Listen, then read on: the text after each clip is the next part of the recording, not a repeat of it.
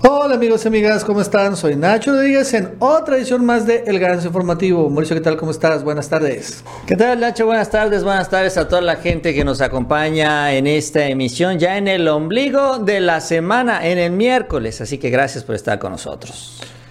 Y hoy tenemos un gran programa porque vamos a hablar de Lili Telles, que la verdad es que después de que amenazó con agredir al presidente López Obrador, el tigre rugió tan fuerte entre ayer y antier que pidió ya esquina y bueno, hasta el presidente tuvo que salir a rescatarla. No aguantó Lili. Vamos a hablar sobre ese tema. Por cierto, obviamente la reforma eléctrica ha creado que se hable mucho de ese tema. Y bueno, ya salió Salinas de Gortari a dar el coletazo a mandar la orden a los periodistas de que cómo rayos van a aprobar la reforma eléctrica. Ojo con el dato, Salinas de Gortari. Esto ha generado que en los periodistas hay una fuerte división y que también hay, empieza a tronar la alianza Va por México. Ayer se dieron muy fuerte entre ambos partidos. Y mientras, sin embargo, también empezamos a ver lo que están pidiendo los priistas. Quieren realmente muy gandallas, desde ambicioso. Ojo con el dato. Por cierto, hablando de la reforma eléctrica, Hoy, y eso es increíble, España ha roto récords de aumentos de luz. Es increíble lo que ha, subido la luz en España en solo una semana. Se van a quedar sorprendidos. Y por cierto, Mauricio Samuel García va a tener su propia mañanera. Así que al final Samuel García, que quería descansarse de López Obrador, pues es el que más está pareciendo a él. Bueno, de una u otra manera por decirlo. Este más el día de hoy en el Ganso Informativo. Así es, Nacho, como siempre, mucha información en este espacio. Les invitamos que se queden con nosotros en esta transmisión, nos acompañen durante los próximos minutos. También si no lo han hecho, les invitamos que se suscriban a este canal. No se van a arrepentir, siempre tenemos información importante, buen humor también y entretenimiento. Todo el paquete en este Ganso Informativo, en este Chapucero Network. También les agradecemos mucho ese like, esas manitas para arriba, nos ayudan mucho en estas redes sociales. Y bueno, Mauricio, vámonos a hablar de este de un tema del chisme. Inés Gómez Mont, Mauricio, ¿te acuerdas de ella? Esta persona muy humilde. Sí, sí, sí, Otra perseguida política de la cuarta transformación. Sí, es una persona que realmente muy mesurada. O sea, qué pobrecita. Eh, la verdad es que hay que hacía vaquitas para poder pagar pues la, la, la renta pues, ¿qué crees? Que se está divorciando. Esa es la chisme más reciente. Se está divorciando. Ya se va a aparecer el programa de Salseo Ventaneando con el chapucero. Chaput, ¿cómo es? Este, Pati digo, Nacho Chapoy. Chapupoy. ¿No? Se está divorciando Inés Mesmón, Mauricio. Esto lo señala en una entrevista una persona que no dicen quién es, pero que entrevistó TV Notas, ¿no? a un amigo muy cercano de Álvarez Puga, el esposo de Inés Gómez Montt, le dicen May, por cierto, May, May, como maestro, May, May, May, así le dicen, y que se está divorciando. Y esto, según esto, por, o es una estrategia legal, finalmente, van a simular una separación, pero lo que dicen es que, bueno, no, es que verdaderamente están peleando ya la pareja del año, porque este Inegos Mesmont le echa la culpa a Álvarez Puga, su esposo todavía, de que por su culpa han arruinado su imagen de mamá ejemplar, de conductora de televisión, etcétera. O sea, ya está arruinado, ya te la ven como una, la vemos todos, como una delincuente, una pilla, una ladrona. Y Álvarez Puga le echa la culpa a Inés Gómez que por su esta eh, irrefrenable decisión actitud de subir todas sus redes sociales, de estar de presumir, subiendo sus bolsas de marca, subiendo su ropa de marca, subiendo sus pulseras de marca, así tipo las Mariana García, bueno, esta misma hizo lo mismo, pero peor. Al final acabaron expuestos de una manera terrible. Y bueno, esta es la razón por la cual también Inés Gómez dice que mejor le dicen sus abogados y su familia, ¿sabes qué? Divórciate, págale lo que le debes a Álvarez Puga y bueno, al final pelea y suelta la sopa para que no te vayas a la cárcel. Entonces, este, ya, ya empezó Mauricio, una, según esto, dice, una entrevista que salió en Tuve Notas de un amigo de Álvarez Puga, de que al final, así están las cosas, Mauricio, de que este, ya se acabó el amor, lo rompió, lo rompió una persecución, una ficha roja de la Interpol. Eh, pues hay que, hay que ver realmente si es eh, un desamor, ¿no? Como pues, lo que se puede pensar con esto del divorcio, porque también es parte de una estrategia legal. Por ejemplo, creo que también otro que se estaba divorciando antes de salir, de dejar el gobierno federal, era Luis Videgaray. ¿Te acuerdas que también se habló sobre esto de que él se estaba divorciando de su esposa? Eh, porque bueno, la idea es que ya uno cargue con unos activos, el otro cargue con otros activos, se dividen, ¿no? Ya esto dificulta la investigación o las acusaciones y de esta manera se pueden defender legalmente cada uno de mejor manera. O sea, ya sin eh, tener todos los eh, bienes y todas las cuentas bajo un mismo techo. Entonces, eh, no lo dudo por esta situación, no lo dudo que sea una estrategia legal que estén buscando, pero pues sí pondría en duda que sea por cuestiones de, de amor o desamor, ¿no? pero pues el punto es que pues no se habla más de el destino, no se sabe bien a bien dónde está, no hay más información sobre el caso de Inés Gómez Montt, siguen sin preguntarle a ningún actor político de los involucrados en esta investigación sobre este caso. Osoyo Chong no aparece pues ni por equivocación, no se ve, está ya es un fantasma en la Cámara de Senadores, honestamente. Eh, no ha llegado tampoco el tema Palacio Nacional, Santiago Nieto no ha hablado de esto, eh, en fin, seguimos esperando cuando menos un poquito más datos, más luces sobre este que sería uno de los principales escándalos financieros y fiscales de nuestro país, ¿no? Eh, así de relevante es, no solo porque sea una conductora de televisión, sino por lo que todo lo que hay detrás. Lo que dice esta persona, Mauricio, que es, repito, muy cercano a May, o sea, Álvarez Puga, el esposo de Inés Gómez Montt es que ahorita ya no están en las Bahamas. Que su primer destino de, viaje, por así decirlo, fue esta famosa mansión de Miami, la de Cher, pero que ahorita se encuentran en Europa. Allá están localizados, ahí están radicando en este momento. Que incluso desde ya tiene, hace un poquito antes de la pandemia, veían venir ¿no? a Álvarez Puga en Edward Montt que se les iba a caer todo el castillo de naipes y que desde ese momento se pelaron, o sea, tienen un buen rato que veían esto. Que también confirma este personaje que el verdadero blindaje de Inés Gómez Monte Álvarez Puga fue este señor Julio Scherer, el padrino de Inés Gómez Montt y de Álvarez Puga y que lo protegía en el Palacio Nacional. Y que una vez que al final lo corrieron con la consejería jurídica, se cayó el blindaje y entonces ya se pudo este, eh, ya se pudo mover la orden de aprehensión que ya estaba bien diseñada, ya estaba lista, nada más que Julio Scherer le impedía, impedía a Hertz este, moverse. Y también me pregunto, ¿qué otros casos tenía Julio Scherer frenados en la fiscalía? ¿No? O sea, porque siempre se menciona mucho el tortuguismo de Hertz, pero ahora vemos que había un freno, había un candado, ¿no? Había algo que lo impedía, le echaban la culpa a Hertz, pero realmente él nunca tuvo, en este caso cuando vemos en particular la culpa, sino lo tuvo Julio Scherer. Este, y bueno, ahora, pues si vemos que, bueno, por lo pronto el área de la presión existen ahí. Y se ha movido más, ¿no, Mauricio? La fiscalía, ¿estás de acuerdo, no?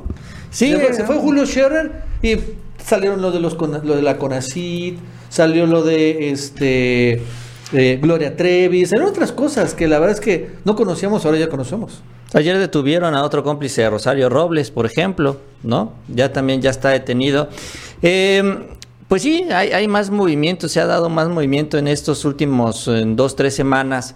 Eh, a mí me queda una duda, ahora que estás tú platicando todo esto, Nacho, me queda una duda que, pues sí, sí es una duda que nadie ha aclarado, porque les decía yo, no tenemos información eh, más allá de los trascendidos y lo que se termina publicando y de los programas de los espectáculos, porque pues sí, son los únicos que tocan el tema.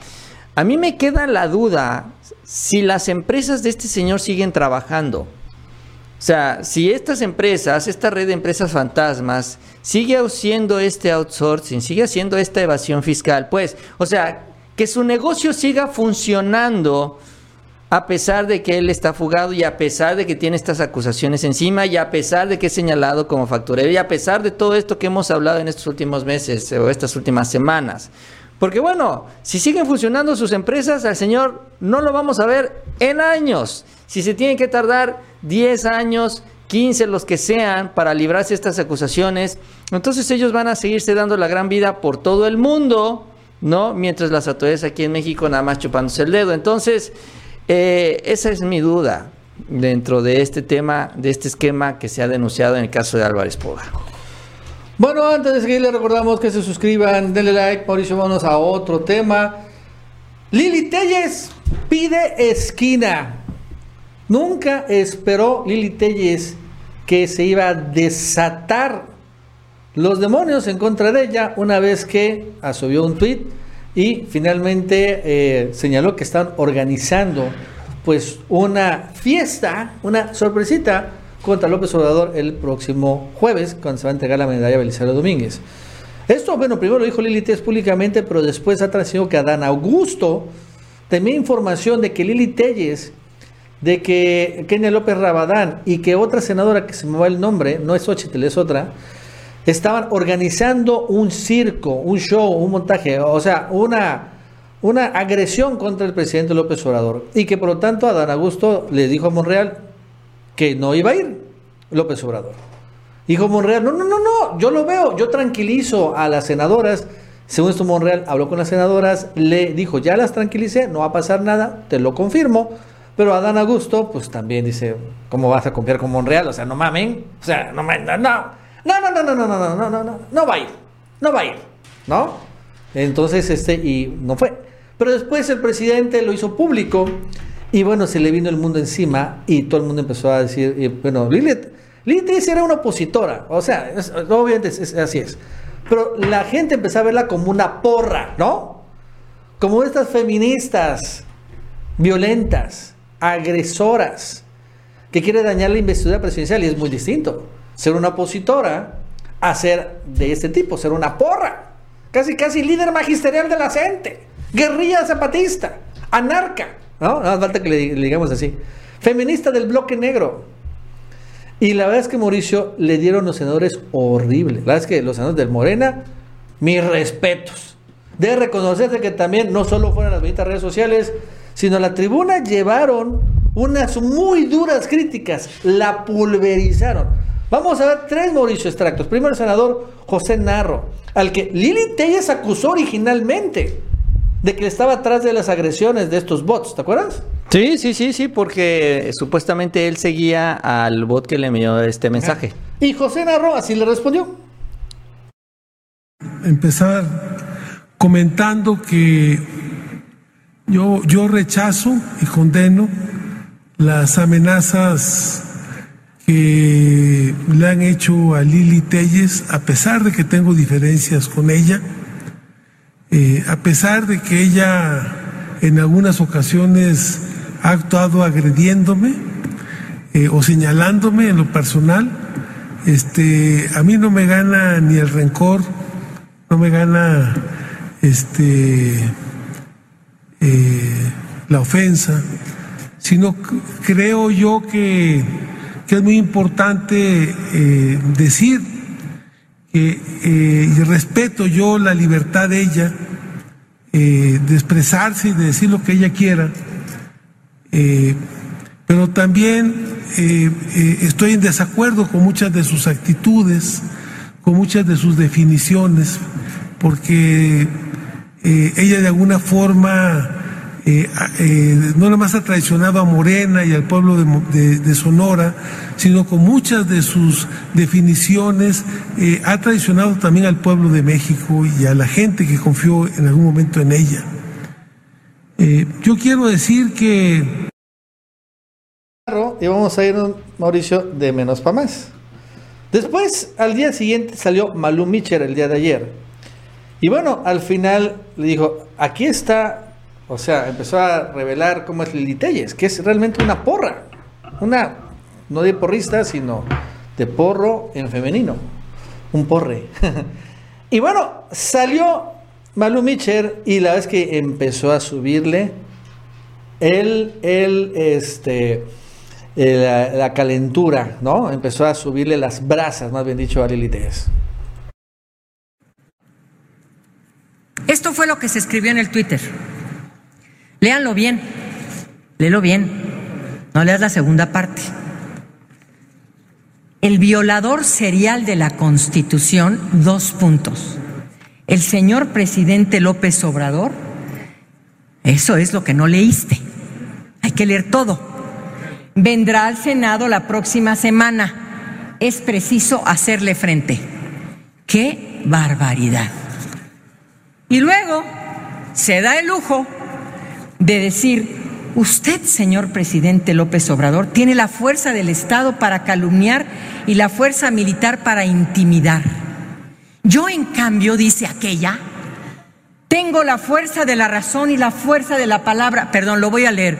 Tiene la fuerza de la razón y la fuerza de la palabra para señalar sus constantes violaciones al mandato constitucional respete su investidura. ¡Qué farsante! ¡Qué farsantes!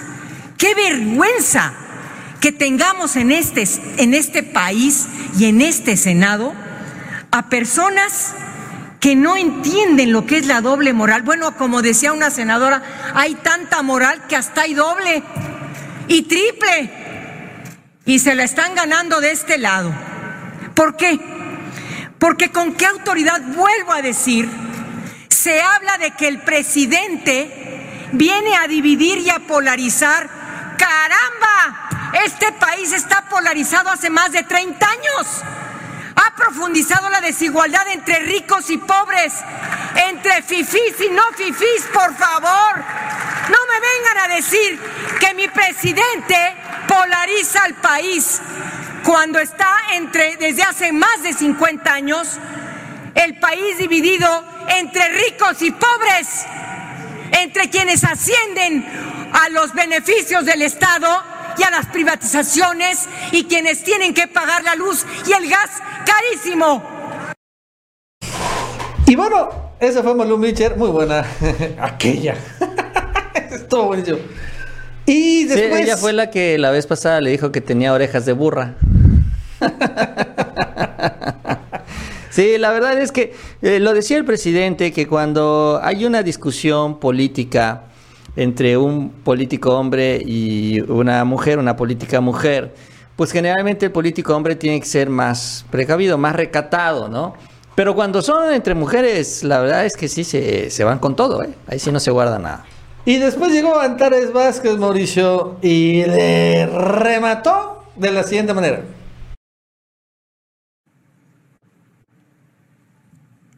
Muchas gracias, senador Narro, por su generosidad y le pido, Presidenta, que lo ponga en el lugar que me había asignado para que él pueda expresarse. Bueno, senadora, gracias. Yo quiero ver, decir, qué triste papel ha decidido jugar el Partido Conservador en este país. Es muy lamentable que quienes han polarizado este país desde hace más de una década, que lo han hecho a través del discurso de dividir y no solo del discurso, sino desde las acciones de gobierno, ahora resulten ser víctimas, ahora se quejan.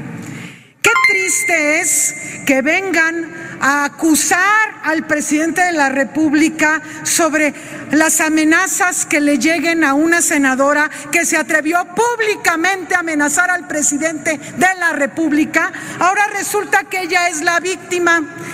Ahora resulta que las senadoras, varias, porque además en el Partido Conservador yo creo que ahora ya no contratan asesores, sino clases de teatro. Y vienen a hacer aquí su circo mediático cada sesión, no fallan. Y después de los ridículos que han hecho a través de su asociación con Vox, este partido fascista, como su vocación se los dicta, vienen ahora a querer revertir los errores que ellos cometen echándole la culpa al presidente de la República. Y por cierto, se salen.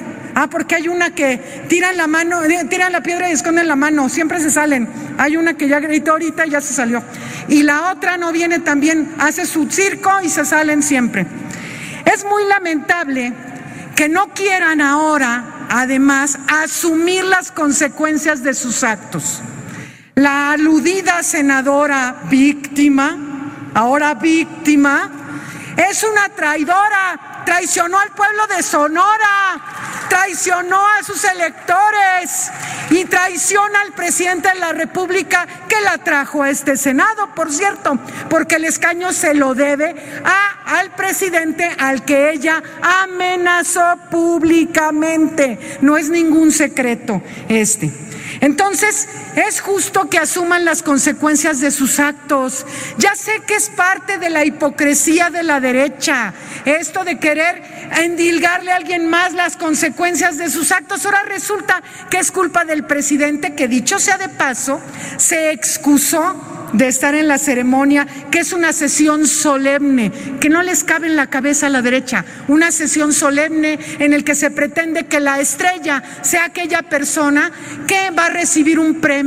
Y esta señora senadora pretendía empañar una sesión solemne con una amenaza de una de un vacío, de una estupidez tremenda. ¿Por qué? Porque tiene cero argumentos. Entonces, es muy lamentable que ni siquiera quiera asumir las consecuencias de sus actos, de su traición al pueblo de Sonora, de su traición a Andrés Manuel López Obrador y al movimiento que la trajo al Senado. Entonces, no sean infantiles, crezcan, ya argumenten algo. Es muy lamentable esto, siempre es culpa del presidente, siempre es culpa de Morena, lo que le sigue cobrando la gente en las urnas. Resulta que le dijeron a la señora Telles las grandes amenazas, grandes amenazas, en Twitter, por cierto, que es el medio que ella maneja porque pues nada más ahí le hacen caso a algunos bots de los que tienen contratados. Eh, le dijeron, pues como no va a venir el presidente para que lo increpe en el Senado en un territorio controlado por ella, la invitamos el 20 de noviembre al Zócalo, al fin que ya nos invitó el presidente a todas y a todos los mexicanos. Puede ir la señora Telles al Zócalo a encarar al presidente de la República al Zócalo de la Ciudad de México. ¿Es cuánto? Incluso Mauricio, si quieres podemos ir a casa de Telles, la llevamos también, ¿no? Sí, no, bueno, eh, son, son varias cosas que, que pues ahí dejó bien planteado Antares Vázquez, ¿no? Primero como sí, Lili Telles y Kenia López Rabadán, quien es la otra legisladora a la que ella hace referencia. Luego van a gritonear ahí al Senado y se van. O sea, ya ellas no se quedan ahí a la réplica, no se quedan a la discusión, solo dicen, hacen su actuación y supongo que se van a empolvar otra vez la nariz. Y se van, y ahí dejan todo tirado, ¿no? Así es como también ellos hacen esta estrategia. Fíjate que hoy vi una columna, ya no recuerdo cuál de todo lo que leí el día de hoy, pero bueno, que mencionaba que de la información que se tenía, porque bueno, ahorita tratan de centrar la idea de que es que el presidente le tuvo miedo a un tuit. No, no, no, no es miedo y no fue solo por el tuit sino que el presidente ya tenía información de que se quería hacer montar este gran show. Se refiere que son tres legisladoras que estaban programando ya este, este montaje en la sesión solemne, que es obviamente Lili Telles, que era Xochitl Galvez y es otra senadora, no era Kenia, era otra senadora panista que también se había prestado ya a crear este montaje en la sesión de la Belisario Domínguez. Y que bueno, pues ya ante esta situación el presidente decidió pues ya no ir, porque empiezan a decir, es que Laida Sansores le reclamó a Peña Nieto, bueno, sí, Laida, pero Laida fue y se plantó frente al presidente Peña Nieto y le dijo lo que le tenía que decir. Ellas querían hacer un gran espectáculo, un gran montaje, un gran show, manchar la sesión solemne y por eso el presidente también decidió no hacerlo porque como lo dice Antares, le quita los reflectores a los personajes que están distinguiendo con la entrega de esta medalla, que es lo que no le pasa por la cabeza a estas senadoras que aprovechan nada más cualquier momento para colgarse, para colgarse la imagen del presidente, colgarse de los premiados, colgarse de todo lo que puedan. Así es como llegaron colgadas también al Senado. En el caso de Lili ella es colgada de la cuarta transformación, que finalmente terminó traicionando. Entonces, eh, pues bueno, así, así le dejaron a Lili el día de ayer. Sí, la verdad es que la dieron una buena zapatiza. Y la verdad es que Lili Telles salió, salió muy mal. O sea, sí, creo que nunca esperó honestamente la terrible reacción en su contra por parte de, a ver, benditas redes sociales. La, el Tigre rugió como nunca contra Lili Telles, pero también como lo vimos en el Senado de la República, sus propios colegas, mujeres, también le dijeron cosas muy fuertes. Son verdades, pero la verdad es que aún así, de manera pública, Antares, Malú, Malú se llama, ¿no? Malú Micher, sí. Y este, José Narro y otros más, sí dijeron cosas muy fuertes. Y bueno, la verdad es que pues pidió paz. Incluso yo creo que hubo hasta una petición y que para que desde finalmente en la mañanera el presidente pues también dijera, oye, vamos a bajarle un poquito porque ha sido muy fuerte. Yo López Obrador pues salió, por inglés que parezca, rescatar a Lili Telles. Y después hemos visto una operación precisamente para bajarle un poco esta gran virulencia que se desató contra ella. Esto es lo que dijo López Obrador. Sin violencia, porque eso es lo peor que hay la violencia. Entonces, hasta los conservadores, aquí aprovecho para eh, decirle a todos los que este, simpatizan con nosotros de que cuidadito con eh, hacerle daño a otra persona por pensar distinto, hay que respetar No me gusta la palabra tolerancia, me gusta más la palabra respeto. Eso también lo digo porque la senadora Lili Telles se queja de que está siendo acosada, pues está mal que se haga eso. Somos libres, cada quien este, puede expresarse, manifestarse y podemos tener diferencias, pero sin agresiones. bueno, pues rescatando la imagen de Lili Telles, que después Lili Telles le agradeció a López Obrador sus palabras, bla, bla, bla, bla, bla. Pues la verdad es que sí, ¿eh? fue muy fuerte, un día de furia, ¿no? Lili ahora sí probó al tigre. Y, y bueno, es que su imagen de opositor ahora es de porra, de porra, ¿no? De una agresora. Y esta victimización, la verdad es que nadie se la cree, yo no me la creo, es obviamente una intención, una auto una autovictimización, pero pues, evidentemente ni sus amigas, colegas, mujeres en el Senado le creyeron. Sí, el problema es que queda ella mal parada porque todo inicia por culpa de ella, o sea, todo este episodio y todo este tema de lo que estamos hablando inicia públicamente con el tweet aunque como ya lo decía yo, ya se venía planeando, se venía programando una estrategia ahí perversa, mañosa en la sesión, pero todo se hace público con el tweet.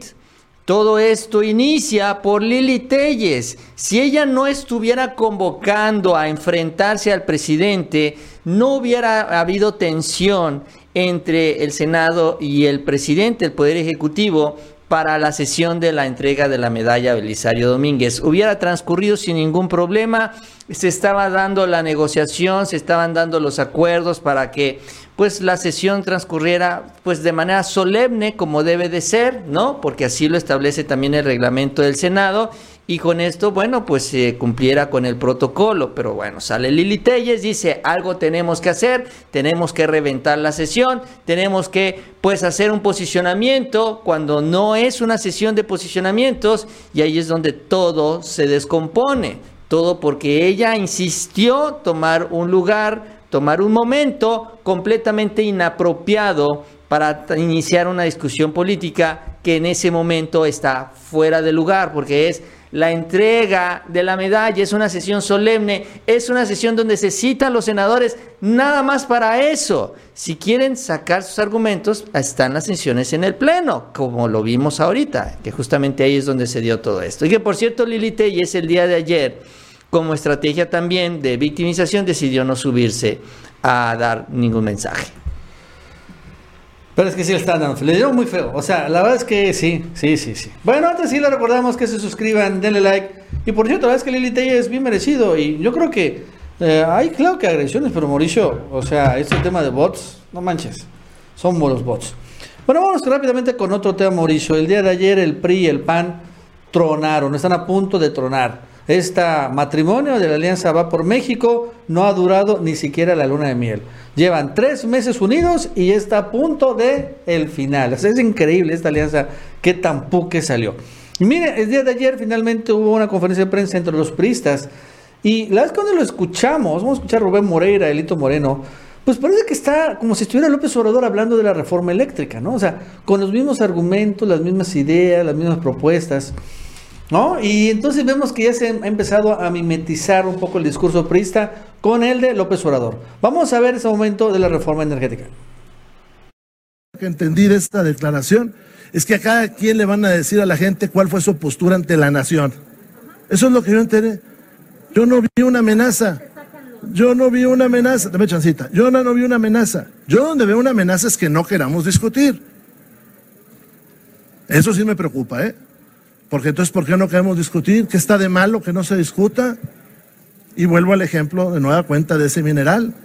¿Por qué no se quiere discutir? ¿Quién tendrá esas minas? ¿Quién lo va a sacar? Porque bajo ese debate, lo que yo veo por ahí, pareciera que alguien dice que el voto, que el PRI vote ahorita en contra. Y así no discutimos lo del litio. Digo, cuando entramos todos al sospechosismo, pues aquí todos somos sospechosos y todos son objeto de sospecha. ¿Por qué no se quiere debatir lo del litio ahorita? Es lo que yo no entiendo. ¿Por qué hay una parte de la opinión publicada, no de la pública, que es distinto, que dice, ya no discutan si está el tema del litio? Pues yo también sospecho. Es interesante porque también el presidente lo dice, lo repite, y también, ojo, habla este eh, igual este señor Rubén Moreira de que, por ejemplo, se dé el debate en la televisión. Un poco como el tema de, de la consulta expresidentes, ¿no? O sea, eh, parecería que como que confió la idea de López Obrador.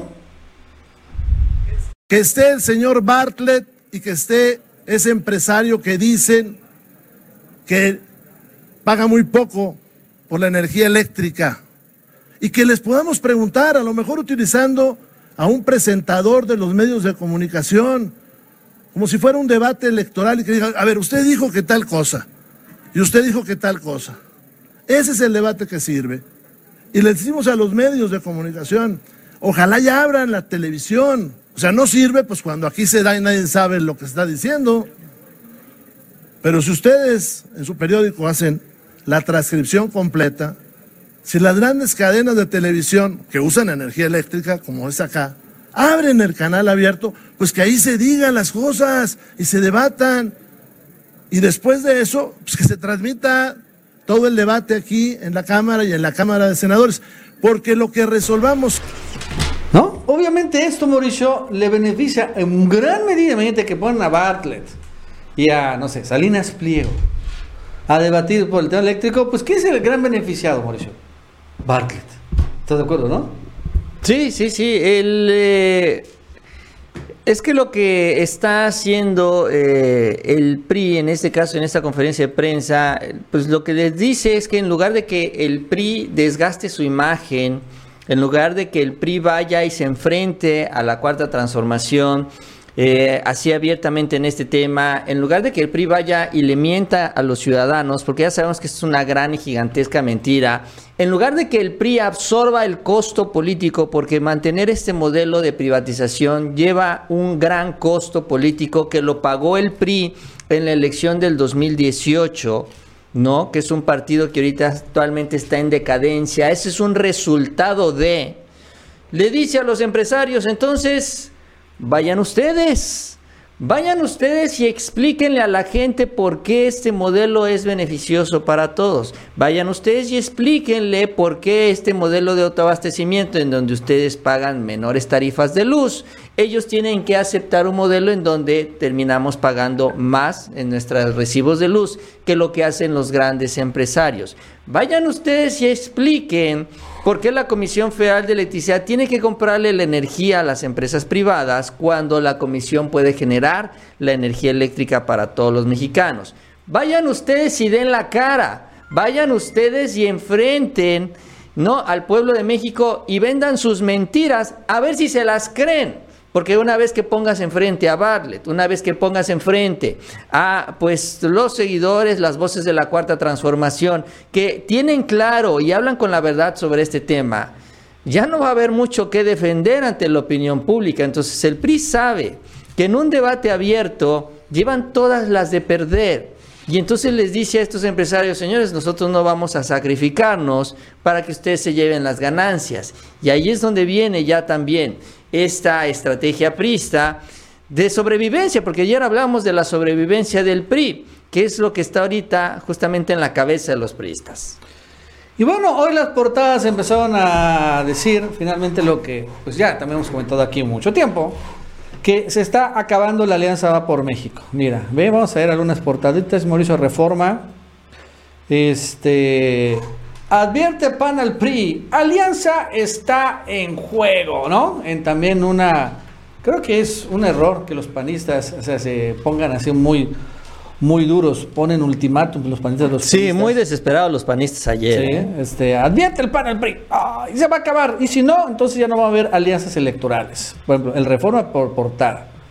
También el Universal es importante porque son finalmente los voceros de la derecha. Se tambalea la alianza del PAN, PRI y PRD. Reforma eléctrica pone a prueba la coalición. Y también por aquí hay otras, este, en donde empieza, ¿no? Eh, a, este, que finalmente la alianza se va, se está desplomando. Y bueno, mientras esto sucede, finalmente hay un sector del PRI que dice, como lo estamos escuchando, bueno, pues vamos a ver qué onda. Salen los salinistas, sector del PRI salinismo, y van finalmente a defender la reforma energética, obviamente, porque ellos son los que entregaron a la electricidad. Y el día de ayer, la prima es sobrina, ¿no? Sobrina. De Carlos Señor de Gortari, Clara Rismaciú. Finalmente salió a defender con toda la reforma. Vamos a escucharla. Iniciativa eh, de reforma eléctrica en, el Senado de la República. Es una iniciativa que eh, no solo representa un retroceso, es idéntica a la ley de industria eléctrica que nosotros impugnamos junto con el bloque de contención ante la Suprema Corte. ¿Por qué? Porque creemos que además eh, de ser un retroceso, no es lo que el país necesita en materia de desarrollo. No va a permitir que la planta productiva pueda generar empleo y esto va a afectar a las familias. Va a generar eh, un alza en los precios y que se va a resentir en todos los hogares mexicanos. Pérdida de empleo y eh, además va a evidenciar, porque es una, es una propuesta de ley, la verdad que un poco extraña, porque le regresa el monopolio a la Comisión Federal de Electricidad y eh, cuando aún hoy no tiene la capacidad de generación de energía que ya requiere el país. Vamos a tener apagones, aumento en las tarifas, menos empleo, menos crecimiento económico, menos desarrollo, además de un cúmulo de litigios de inversionistas y de estados con los que tenemos acuerdos de libre comercio y de inversión. Entonces no es una ley que nosotros podamos respaldar así creo que eh, deberíamos estar hablando cómo generar desarrollo y cómo generar empleo y cómo darle mayor calidad de vida a, las familias de México y no hacer planteamientos que van haciendo justamente todo lo contrario. Obviamente los salinistas no quieren derogar la ley, la reforma energética, pero bueno, no controlan ya tanto el PRI. Sí, eh, empieza ya a darse esta división al interior del partido Nacho. Incluso de lo que se reporta el día de hoy es que ayer, antes de esta conferencia de prensa, eh, en donde aparecen Rubén Moreira y Alito Moreno, se dio una reunión entre pristas, entre diputados pristas, y ahí es donde se ya partieron en dos. Los que están dispuestos ya a votar a favor de esta iniciativa en contra de la reforma energética de Peña Nieto, porque hay que decirlo también, ahorita está saliendo a la luz también, o se está recordando, porque se dijo también en su momento, varios priistas no apoyaban realmente la reforma energética de Peña, incluso Peña tuvo que pagarle soborno a los propios priistas para que también votaran a favor de la reforma energética. No estaban tan convencidos de este paso que estaba dando Enrique Peña Nieto. Y entonces estos que no estaban tan convencidos empiezan a decir, bueno, pues sabes qué, es que tiene razón. O sea, la reforma energética no funcionó, no, subieron, no bajaron las tarifas, al contrario, han venido subiendo y tan no funcionó que el PRI perdió, lo castigó el pueblo, lo castigó la gente en 2018 como resultado de esta reforma energética, entre otras cosas más.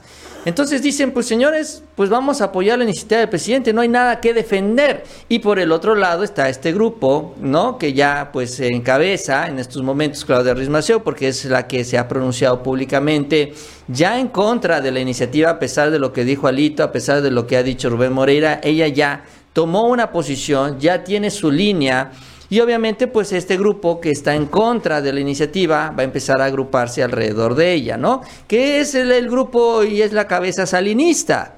¿no? que es un grupo que también tiene un gran poder económico y que también se ha visto beneficiado por los negocios, ¿no? que eso es también parte de esta gran estructura que se creó desde la reforma energética. Entonces se da ya esta división, Nacho, se da ya este enfrentamiento entre priistas y bueno, pues aquí eh, la pregunta es quién va a ganar, ¿no? Sobre todo quién va a imponerse porque esos votos son los que se van a reflejar en la aprobación o no de la reforma. Bueno, antes de seguir, le recordamos que se suscriban, denle like, Mauricio. Y fíjate que vale la pena ver eh, lo que está sucediendo en España, porque es también está, es muy oportuno, honestamente, esta reforma eléctrica constitucional. Porque el modelo en el que al final nos quieren convencer los, los panistas, los conservadores, los salinistas, ¿no? Está haciendo agua horrible en España, precisamente porque ahí está privatizada la industria eléctrica, eh, confían en las energías renovables, Iberdrola es un actor principal, de los importantísimos, y ha sido terrible, ha sido un año del infierno para los españoles. En un año, Mauricio, las eléctricas españolas han encarecido 570% el recibo de luz. Imagínate, Mauricio, se ha quintuplicado, quintuplicada tu servicio de energía eléctrica en un año. Solo una semana, Mauricio, ha subido 26% en una semana. En una semana.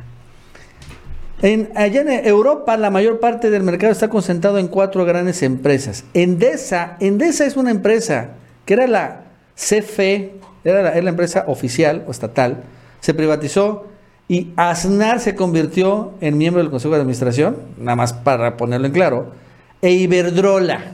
Iberdrola, ¿les suena Iberdrola? Entre ellas dos se reparten los mayorías, ¿no? 10 millones de clientes cada uno. Pues hay otra que se llama Naturgy, que también está aquí en México, por cierto. Así es. Con 4.6 millones de clientes. Y después EDP, está mucho más chiquita, con 1.1 millones. Estas cuatro empresas concentran el 88% del mercado en España. Y ahora, Mauricio, no hay forma, no hay forma de que terminen, que frenen el alza de la energía eléctrica en España. Es una verdadera desesperación para los españoles para las empresas, porque ahora sí, no es que no haya luz, sino está tan cara que tienen que cerrar la fábrica, muchos. Así de sencillo, está tan cara que mejor bajo las cortinas. Y después dice Pedro Sánchez, quiere regular el precio de una otra manera, y Bedol dice, no, no lo vas a hacer, porque si lo haces, y ahí empiezan a amenazar las empresas, entonces hago, provoco apagones, y ahí sí vas a sufrir, hijo. Ahí sí, intermitencia incluso. Ah, ¿me quieres? Porque también dicen, bueno, ¿por qué no hacemos algo? ¿Por qué no podemos generar las hidroeléctricas? También ahorita propiedad de Iberdrola. No, no, no, no. No me vas a obligar a generar energía barata. O es la energía cara o te provoco apagones. Así, de ese nivel. Y las utilidades de Iberdrola, las utilidades de Endesa, están por las nubes. Eso sí lo puedo asegurar. Sí, es un gran, gran, gigantesco negocio, ¿no? Esta privatización del sector eléctrico, impulsada también por los gobiernos europeos, que cayeron en este gran, gran, gran negocio. El cambio climático y todo esto de las energías limpias es el negocio de unos cuantos, que se envolvieron así como el Partido Verde con la bandera ecologista y empezaron a vender este tema de las energías limpias. Sí, Sí es una buena inversión, sí es importante lo de las energías limpias, pero este modelo que crearon fue un modelo para exprimir un negocio millonario. O sea, se creó toda una estructura alrededor de estas energías limpias para hacer grandes y gigantescos negocios. Ese es el modelo que está reventando ahorita en Europa. Este esquema de privatización y este esquema donde se impulsan las energías limpias, en donde también se supone, bueno, no se supone, cobran te sancionan y te cobran impuestos y consumes energías sucias para que contrates energía limpias, en fin, se creó todo un sistema para amarrar un negocio millonario. Entonces, esto poco se dice, aunque el presidente lo ha mencionado, poco lo menciona, lo señala, por ejemplo, Claudia Ruiz Massieu, ella no habla de lo que está ocurriendo en España. El PAN que también salió a rebotar ya, a rechazar esta reforma, nadie dice de lo que pasa en España. Los voceros todos callados, solo hay uno Nacho, solo he visto una sola columna de todos estos voceros que están en contra de la reforma del presidente López Obrador. Y es de Sergio Sarmiento. Y sale a escribir una serie de cosas completamente fuera de lugar. Hasta me da pena leer una columna en un medio nacional como la que escribió Sergio Sarmiento el día de hoy, donde incluso menciona que bueno, dice es que el presidente habla del caso de España. Bueno, vamos a hablar del caso de España, dice. Es que allá en España, bueno, pues están las empresas, pobrecitas empresas que se sacrifican por generar la energía limpia. Casi, casi no tiene nada que ver con el incremento de la luz. Lo que no dice Sergio Sarmiento es que tiene una investigación Iberdrola por parte del gobierno de España por manipular las tarifas eléctricas. Eso no lo dice Sergio Sarmiento, es pobrecitas, pobres empresas españolas, siempre las malas de la película, no tienen nada que ver. Bueno, sí tienen mucho que ver. ¿No? Luego dice, es que se está incrementando el precio de los combustibles, por eso es que se sube el precio de la luz. Eso no lo va a poder detener ni siquiera Obrador. ¿Por qué? Porque además cuando baja el precio de los combustibles, baja el precio de la luz, dice, y aquí no baja la luz. Aquí la comisión nos mantiene la misma energía eléctrica cara para todos. Pero lo que no dice Sergio Sarmiento es que estas subastas de luz que se crearon también gracias a la reforma energética le garantizan a estas empresas privadas un precio mínimo. No depende de lo que sucede en el mercado. Siempre hay que pagarle lo mismo y esto va creciendo con el paso del tiempo. Nunca en la vida, en este país, se va a poder bajar la energía eléctrica porque los contratos que se firmaron a 20 años en este esquema son al alza. Esto es lo que busca detener la reforma energética o eléctrica del presidente López Obrador. Por eso es una gran, gigantesca mentira que la reforma de Peña nos iba a bajar el precio de la luz. Pues es que no, si de cajón pues siempre se va a comprar a un precio más elevado, nunca de los nunca va a bajar el precio de la luz con este modelo. Entonces, así nada más, a bote pronto, leyendo la columna de Sarmiento, pues le tiras abajo sus argumentos. Ahora, imagínate ya alguien que tenga toda la información de la Comisión Federal de Electricidad, que se plante ahí frente a todos los medios de comunicación, ante todos los mexicanos, y rebata todos estos argumentos, los haces pedazos, los haces trizas, ¿no? Entonces, por eso el PRI, en eso tiene razón, que se abra el debate, que los medios se atrevan a plantear las dos posturas, no solo la de Claudio X González, no solo la de los salinistas, sino también la postura de la cuarta transformación. A ver si tienen el valor, lo diría el eslogan ese de Televisa, o les vale, ¿no?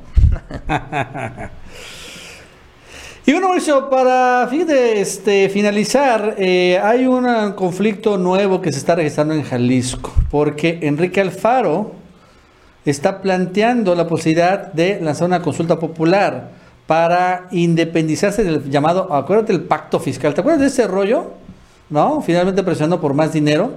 Y bueno, Enrique Alfaro el día de ayer ya lanzó un video precisamente para promover esto, una consulta popular para ello. Vamos a verlo. A hacer una presentación, pues, que nos permite explicar con claridad de qué estamos hablando cuando ponemos sobre la mesa la necesidad de discutir y de renegociar el pacto fiscal entre nuestro Estado y la Federación. Y nos parece fundamental hacer de este ejercicio eh, un espacio también de reflexión sobre lo que está en juego y sobre todo marcar un punto de partida de lo que será un trabajo de información que se tiene que desarrollar a, a profundidad en el que cada uno de nosotros tendrá que asumir su responsabilidad para que los ciudadanos de Jalisco entiendan lo que está en juego, entiendan la importancia de participar, entiendan que su opinión, que su voto en esta consulta será decisivo para que nuestro Estado pueda tener los recursos que se necesitan hacia adelante para enfrentar los desafíos que tenemos. Es fundamental que todos nos llevemos la idea de que este no es un tema que competa al gobierno del Estado. Este no es una agenda política. Esta es una agenda que tiene un impacto. Entonces sale diciendo Enrique Alfaro esto y le responde hoy Mario Delgado, ah, mira, pues vamos a hacer algo. Y si en esta consulta se hace esta consulta para salirse del pacto fiscal, pues hacemos una consulta para la revocación del mandato del gobierno de Jalisco. Ojo con el dato, y es legal porque está en la Constitución. Me están informando el evento que tuvo ayer el gobernador del estado en el Teatro de Gollado, que es un recinto histórico, eh, y la propuesta que él hace de hacer una consulta sobre el, el pacto fiscal.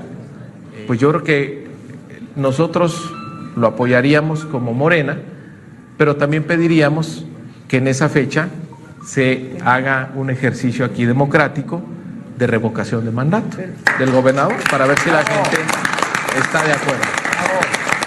Entonces, si vamos, si vamos a un ejercicio de democracia participativa, hagámoslo de manera plena y sin simulaciones. Me están Y informando. fíjate, Mauricio, que allá en Jalisco hay revocación del mandato. En 4 de diciembre creo que es que arranca esta recolección de firmas y todo este rollo. Y también por eso la consulta popular y en una se le aplican a Enrique Alfaro. ¿Cómo la ves? Bueno, es que Enrique Alfaro se está metiendo en camisa de once varas. Fíjate que yo en el caso de Alfaro, bueno, ya esta es una estrategia, obvio, para su precandidatura presidencial. Y es que, eh, la verdad, mira, yo te haría una pregunta, Nacho. Y yo sé que estamos hablando de dos personajes que no tienen precisamente un gran apoyo popular, cuando menos a nivel nacional y de alguna manera se hicieron gobernadores, que es Samuel García y Enrique Alfaro. Ahorita también creo que vamos a hablar de Samuel García, pero de una vez vamos a meterlo al tema. Yo te preguntaría, Nacho, ¿cuál de los dos crees que sería mejor candidato presidencial? ¿Samuel o Enrique Alfaro? Eh, Samuel. Samuel García, Sí, ¿verdad? sí, Samuel claro. García eh, sería mejor candidato. Con todas sus tiene locuras. mejor manejo de las redes, exacto, sus locuras llaman más la atención. Es joven, no tiene la cola tan larga como la tiene Enrique Alfaro, aunque bueno, con los años ya irá creciendo. Pero bueno, entonces eh, yo creo que Alfaro ya también tiene esa percepción. Yo creo que Alfaro ya está en esta estrategia de tratar de afianzar su precandidatura porque teme que por ahí Samuel García se le pueda colar. Samuel saca la estrategia a las mañaneras también con la intención de posicionarse mediáticamente, con la idea también de irse poniendo y metiendo en la agenda pues del Estado, pero pues obvio también la agenda nacional. Entonces, eh, yo creo que ya inició esta competencia entre los dos, ¿no? Que es natural, porque bueno, acaba ya de iniciar la gubernatura de Samuel García. Tampoco creo que haya sido coincidencia que justamente en ese día se haya hecho este, se haya dado este mensaje, o un día después se haya dado el mensaje de Enrique Alfaro. Entonces, eh, yo veo, yo veo que por ahí es ya esta estrategia, ¿no? Ya de Alfaro. Eh, pues que le va a resultar, pues yo creo que probablemente va a soltar mucha lana, va a ganar esto asunto de, salirse del pacto fiscal, pero no va a alcanzar los votos que necesita. Y ya con esta bandera él se va a meter ahí a seguir haciendo pre-campaña. Bueno, y para terminar, y hablando de Samuel García Mauricio, el día de ayer confirmó, bien dice Mauricio, que va a tener su propia mañanera. Pero más que mañanera, vamos a decirle una bronchera, ¿no? Es el- la, o la lonchera. Porque la mañanera finalmente es muy temprano, es a las 7 de la mañana. Y Samuel García, pues como realmente él parece que no se despierta muy temprano, la cruda, siempre es fuerte, ¿no? Del cutis. El cutis, obviamente, la- lo fitness, darle de comer pues a, a los perritos, atender a Mariana. Entonces, a las 10 de la mañana, Mauricio, como jefe, como buen jefe, a las 10 de la mañana va a dar su conferencia de prensa y no todos los días, porque pues también como, oye, güey, no, no, no, hay unos días hay que levantarse un poco más tarde, ¿no? O sea, hay que hacer esfuerzo, bueno, tres días, tres días. El, este, ¿qué días son? El, eh, El domingo, creo. El martes y jueves. Martes y jueves. Sí, y el domingo, bueno, pues es un buen día, no hay información, no hay realmente mañanera de López Obrador. Y martes y jueves va a dar finalmente Samuel García su conferencia de prensa que se va a llamar El Nuevo León Informa. En donde se habla que va a dar la situación que prevalece sobre el COVID, ¿no? Todos los días en la Secretaría de Salud. Y después distintos temas de la agenda pública. Y ahí va a permitir. La pregunta es, bueno, ¿y cómo va a ser el ejercicio? ¿Va a ser como lo hace López Obrador, o sea, abierto a todos? Digo yo, no es por broma, pero me gustaría acreditar un reportero allá a la mañanera ronchera, ¿no? Este, lonchera de, de, de- de- Samuel García, ¿no? O nada más va a ser para puro medio fifí, puro medio este, chayotea, chayotero, nada más. Entonces, este, vamos a ver cómo, cómo eso. Yo también creo que otros youtubers lo van a solicitar alguna acreditación. Este, pero pues no sé, vamos a ver qué sucede. Y obviamente también señala Samuel García este, que no va a haber Santo Show, pero bueno, vamos a también conocerlo. Eh, y no sé tampoco cómo se, cómo se va a transmitir. Si por Instagram, o sea, que no lo no transmite por Instagram, a ver que eso. Ahí sí no funciona el Instagram, Samuelito. Ahí sí no funciona el Instagram, ¿no? Este, o por los stories o por la cuenta de Mariana Rodríguez, no lo tengo muy claro. Pero bueno, así va a estar las cosas. Sí, pues ya inicia esta estrategia mediática, Samuel García, una manera también de tratar de eh, meterse ya en esta otra parte, porque bueno, él tiene pues su presencia, su manejo en las redes sociales, Mariana Rodríguez, pues bueno, pues ya sabemos todo lo que ella hace en estas diferentes plataformas de internet. Y, eh, y bueno, pues sin embargo tiene que él también acercarse a los medios tradicionales ahora como gobernador, pero en esta misma estrategia, eh, con esta misma idea, aunque él dice que él no aspira a la presidencia, bueno, lo mismo decía el Bronco y al final ya terminó de candidato, pero Samuel también pues sabe que tiene esta oportunidad sabe que eh, pues Enrique Alfaro es su única competencia ¿no? en Movimiento Ciudadano, que él está más desgastado porque además tiene más tiempo como gobernador, él todavía va a llegar con unos cuantos años, un par de años siendo gobernador, así que si no le revienta ningún escándalo mayor, pues, eh, pues no va a estar tan quemado como, como Enrique Alfaro. Eh, entonces, eh, pues sí se tiene la oportunidad. La verdad es que Samuel tiene esa oportunidad y yo creo que sí la va a tomar, sí la va a aprovechar y en una de esas se la dan, ¿eh? Porque pues Movimiento Ciudadano Dante está muy feliz con Samuel, pues ya le dio también el Estado de Nuevo León. Bueno, amigos y amigas, eso es todo por el día de hoy. Gracias por seguirnos en otra edición más de El Ganso Informativo. Así es, antes de irnos, les invitamos que se suscriban a este canal. También les agradecemos mucho esos likes, esas manitas para arriba. Nos ayudan en estas redes sociales. Y que tengan un muy buen día y nos vemos mañana.